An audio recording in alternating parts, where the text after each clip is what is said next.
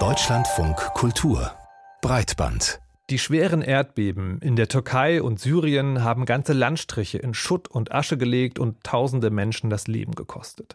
Immer wieder kommt es zu solchen Beben und das Tragische ist, sie lassen sich nicht verhindern und auch nicht so genau vorhersagen, dass man Menschen rechtzeitig in Sicherheit bringen könnte. Die Seismologie, also die Wissenschaft der Erdbebenwellen, ist dahingehend bis heute relativ machtlos. Die Forschenden können zwar Risiken ausweisen und davor warnen, aber verhindern lassen sich die Beben eben nicht. Trotzdem, je mehr Forschung, Messdaten und Erkenntnisse es gibt, desto besser lassen sich die Risiken einschätzen.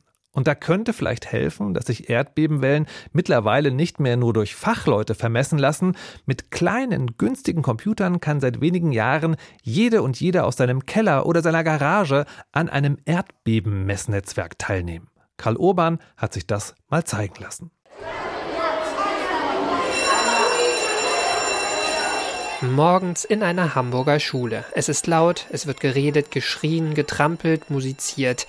Eigentlich keine guten Voraussetzungen für empfindliche Messgeräte und doch gibt es in der St. Ansgar Schule ein Seismometer, also ein Messgerät für Erdbeben. Die Fünfklässler, die durch die Gänge trampeln oder sowas, das äh, sieht man ein bisschen, aber es fällt nicht stark auf. Also man kann das Erdbeben ganz gut differenzieren. Lange lag das Gerät kaputt herum, doch letztes Schuljahr machte sich Sophia zusammen mit zwei Mitschülerinnen, damals in der 10. Klasse, daran, das Gerät zu reparieren. Mit dabei war Julia. Im Unterricht hört man das Ganze so theoretisch eher, ja, die Platten bewegen sich, aber mit dem Seismometer kann man wirklich experimentell wirklich spüren und sehen, was überhaupt passiert, wenn sich zwei Platten tektonisch verschieben. Die Schülerinnen nahmen sich das Gerät vor, Mittagspause für Mittagspause sägten und schraubten sie. Dann haben wir es runtergestellt in den Keller, dann hat es aufgenommen und über die Sommerferien hat es nochmal ein Erdbeben in Afghanistan auch aufgenommen. Und das von Hamburg aus.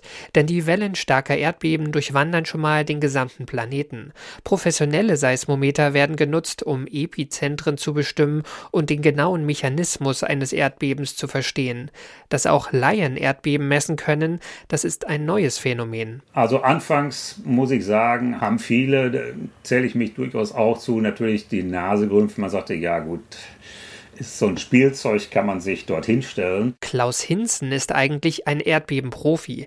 Der Geophysiker betreute bis zu seiner Pensionierung die Erdbebenwarte der Universität zu Köln. Wenn Sie wollen, können wir mal gerade können wir ein Screensharing machen. Jetzt ist auch Hinzen unter die Amateure gegangen. Er misst weiterhin Erdbeben bei sich zu Hause als Hobby. Also äh, Sie sehen hier, das ist die, die Kennung der Station hier unten im Keller. Und die Daten, die fangen hier gestern 14.30 Uhr an. Das Gerät im Keller ist ein Raspberry Pi, ein Kleincomputer, nur etwas größer als eine Streichholzschachtel. Seit 2016 wird er von einem Unternehmen unter dem Namen Raspberry Shake vertrieben, zum Preis von einem Tablet oder darunter. Das Gerät lässt sich leicht installieren. Der Raspberry Shake braucht nur einen Stromanschluss und eine Verbindung ins Internet. Schon wählt er sich automatisch in das Netzwerk der Shaker ein, so nennt sich die weltweite Community von derzeit 2000 Hobby-Seismologen. Die Daten werden frei verteilt. Schwere Erdbeben, wie das in der Türkei und in Syrien, kann Klaus Hinzen auch zu Hause in seinem Kölner Vorort problemlos messen, aber es gibt auch regionale Erschütterungen, buchstäblich vor der Haustür. Ein Studienfreund von mir in, in Bonn hat auch so eine Station bei sich im Keller. Oft sind es Baustellen, vorbeifahrende Busse, doch einmal war es etwas Unerwartetes. Da war es so, dass er eben eines Nachts wach geworden ist, weil sein Hund, der gute Amika, ein kleiner Pudel, laut gebellt hat und er gemeint hat, er hätte irgendwie einen, einen Knall, einen Rums wahrgenommen. Der Hund hatte nicht schlecht geträumt. Nur wenige hundert Meter entfernt hatten Kriminelle einen Geldautomaten gesprengt. Die Explosion war in den Messdaten zu sehen. Wir haben uns dann die Daten angeguckt und hin und her und was kann man denn da rauslesen, was kann man sehen. Wir haben gesehen, dass es sich um zwei Explosionen gehandelt hat im kurzen zeitlichen Abstand, eine stärkere, eine schwächere und all solche Dinge. Und haben gesagt, ja, okay, dann müssen wir mal ein bisschen weitermachen. Nicht nur der exakte Zeitpunkt der Detonation, auch die ungefähre Sprengkraft konnte Klaus Hinzen aus den Daten abschätzen. Das ist ja ein Bereich, den wir in der Seismologie als forensische Seismologie bezeichnen. Ja? Wenn es also darum geht, solche von Menschen gemachte, ob nur absichtlich oder unabsichtlich, Vorgänge dann äh, zu beobachten. Aus dem Hobby-Seismologen wurde ein Hobbydetektiv und seine Erkenntnisse gab er am Ende an die Polizei weiter. Auch das wäre für Schülerinnen und Lehrer ein spannendes Einsatzfeld für den Unterricht. Wenn wir uns mal vorstellen, in jeder Schule in Deutschland stand so ein Gerät, nicht? Und wir hatten ein deutsches Schulnetz, deutsche Seismologie-Schulnetz oder so etwas, nicht? Was man super im Geografieunterricht, in der Physik, in der Mathematik oder so mit einbinden kann. Überall spielt das dort mit hinein, nicht? Das Seismometer in der St. Ansgar Schule in Hamburg Hamburg ist inzwischen leider wieder kaputt. Ein Wasserrohrbruch hat das Instrument beschädigt.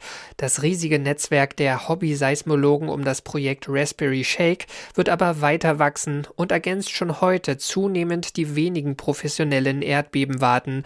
Und damit dürften sich Erschütterungen aller Art, von nahen Explosionen bis zur Gefahr schwerer Erdbeben wie in der Türkei und in Syrien, zunehmend besser untersuchen lassen. Wenn Sie sich den Globus vorstellen und Sie packen alles voll mit, mit Erdbebenmessstationen, dann kriegen Sie natürlich ein viel besseres Bild, als wenn Sie nur einzelne Stationen haben. Und wer weiß, vielleicht lassen sich ja irgendwann Erdbeben auch besser voraussagen. Zu wünschen wäre es auf jeden Fall. Karl Urban über Hobby-SeismologInnen, die in ihrem Keller mit Hilfe von Kleincomputern Erdbebenwellen nachspüren.